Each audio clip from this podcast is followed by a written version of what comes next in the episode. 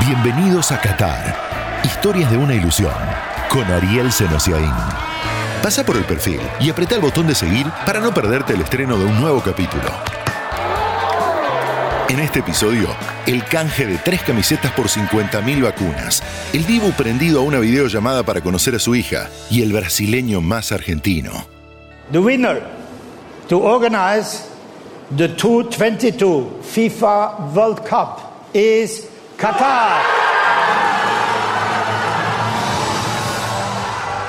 El Mundial de Qatar será histórico. Como histórica fue la Copa América 2021, la del Maracaná, la de la emotiva noche del 10 de julio. A un año, una historia de la previa, una del durante y otra del festejo. A un año, bienvenidos a un viaje que era una ilusión y fue un sueño cumplido. Las historias de la Copa América las presenta IPF, 100 años impulsando lo nuestro.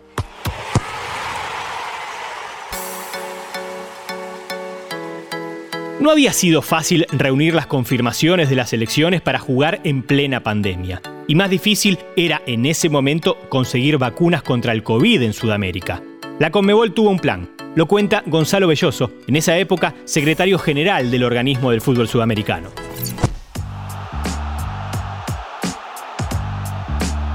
Primero fuimos a una cena a Uruguay con el presidente Domínguez a la casa de, uno de AUF, con el presidente de la AUF, el ministro Bausá, Domínguez y yo y el presidente de la Nación, la calle Pou. Empezamos a hablar del, del manejo de vacunas y bueno, ellos nos comentaron que el presidente de la calle Pou, a través de un contacto o él mismo personalmente, había llegado a esas vacunas Sinovac. Y entonces ahí le dije, bueno, presidente, ¿por qué no nos genera? ¿Y para qué necesitamos vacuna? Me dijo, no, yo para el plantel, para jugar, porque tenemos que jugar en condiciones, van a ser muy difíciles, tanto la frontera cerrada, pero nosotros ya volvemos con el fútbol. Bueno, mañana lo llamo, a la otra mañana lo habló el presidente Domínguez y nos hizo una reunión. Eso habrá sido un miércoles o jueves y el sábado ya tuvimos una reunión con la gente de Sinovac, call con la gente de Sinovac un sábado al mediodía.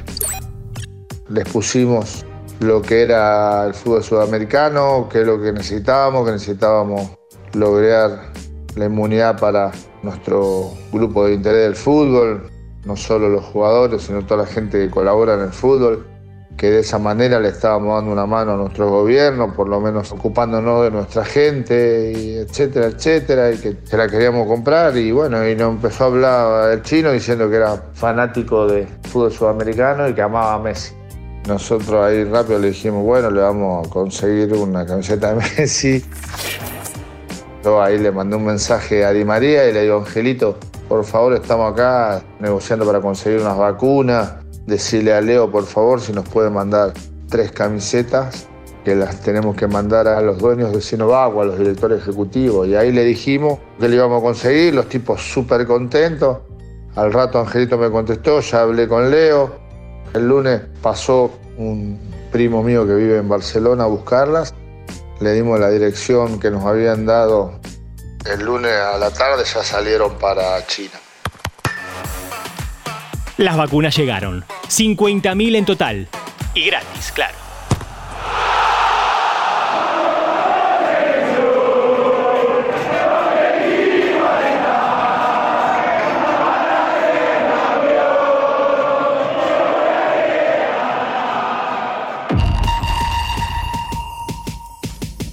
Hubo un sentimiento unánime en los jugadores argentinos después de ganada la Copa. La certeza de haberlo merecido.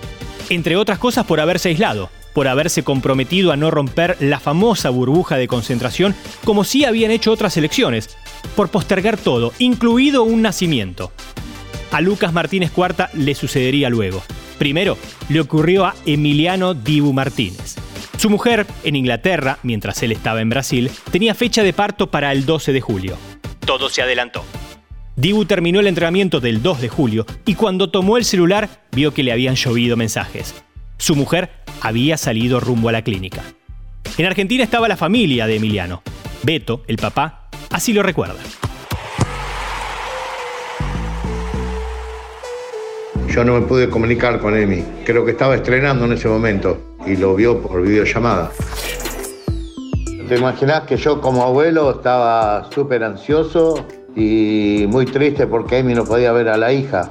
Viste que el nacimiento es único y él no podía estar. Pero bueno, estaba representando a Argentina, él estaba con la cabeza metida allá y acá y gracias a Dios le salió todo bien. Lo de allá y lo de acá. Es parte del trabajo, ¿no es cierto? Esto es una fábrica, hay que trabajar, hay que ser buen empleado y no fallar. Eso te da el día de mañana que tus hijos puedan estudiar y puedan estar bien y eso es lo que él piensa. Somos lo que éramos, somos como nos formamos, lo que heredamos. El arquero de la selección argentina lo demuestra. Emi siempre fue el mismo, no cambió nada. Si yo me llevo algo como papá, que Emi sigue siendo el mismo. Jamás te va a mirar por arriba del hombro, siempre va a ser dado, él se tiene que venir y comer un chori sentado en el piso, se lo va a comer, no cambió nada. Y de chiquito él siempre, cuando iba a un cumpleaños, algo por el estilo, tenía 8 o 9 añitos, él se acostaba en dos sillas porque al otro día jugaba. Y siempre fue igual, Emi, siempre fue con esa responsabilidad, hasta el día de hoy. Y sí, esto lamentablemente es una fábrica que vos sos un empleado y bueno, si va llegando, va llegando, va llegando, hasta llegar a ser encargado de la fábrica. Y bueno, cuando llegás a ser encargado tenés que mantener el nivel. Pero mientras tanto tenés que ir haciendo las cositas bien si querés subir. Si no, quedas afuera y viene otro. Para que venga otro, otro como Dibu, ahora tendrán que pasar varios años.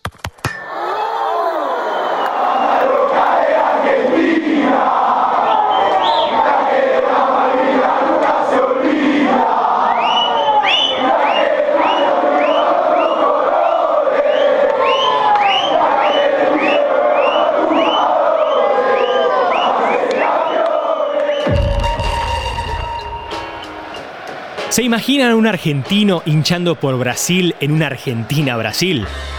Lo echaríamos, claro. Escuchen la historia opuesta. Tiago Enrique de Moraes, periodista, periodista parcial, por cierto.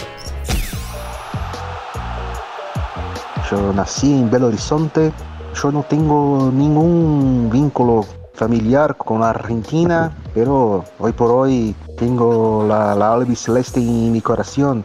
Ya gustaba de la selección argentina, antes de 94 hasta 2002, pero no tenía una pasión como tengo desde 2003. La verdad que 2006 fue el que más sufrí, la derrota en los penales me marcó mucho. 2007, mejor, eh, estaba en Río haciendo una participación en Panamericano por la mañana yo me fui a un partido de las Leonas. En aquel momento Leonas le ganaron 21 a 0 a Brasil en Roque de Césped. Por la tarde que Argentina se cayó 3 a 0 después en el final de la Copa América. Me quedé triste, lloré por las calles de Copacabana. Pero los tiempos cambiaron y las anécdotas ahora tienen otro final.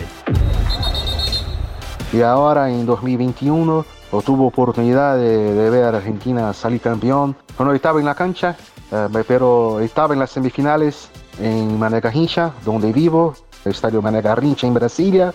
Yo tuve mi primer hijo y yo puso el nombre de Lionel, muchísimo, claro, por Leo Messi, pero acá en Brasil como me, no, no, no hay la palabra Leo, no es una cosa tan distinta como, como en Argentina, yo tengo, yo, yo hago cuestión de decir para todos, Lío, no Leo, para que todos saben que el Lionel, no Leonel. Ese año en Qatar, ojalá 2022 se pueda ver conmigo un título de Argentina. Su mamá, claro, no, no le gusta de, de eso, pero bien, se la vi como dicen los franceses, y vamos a ganar, vamos a ganar el Mundial este año. Vamos a Argentina, carajo.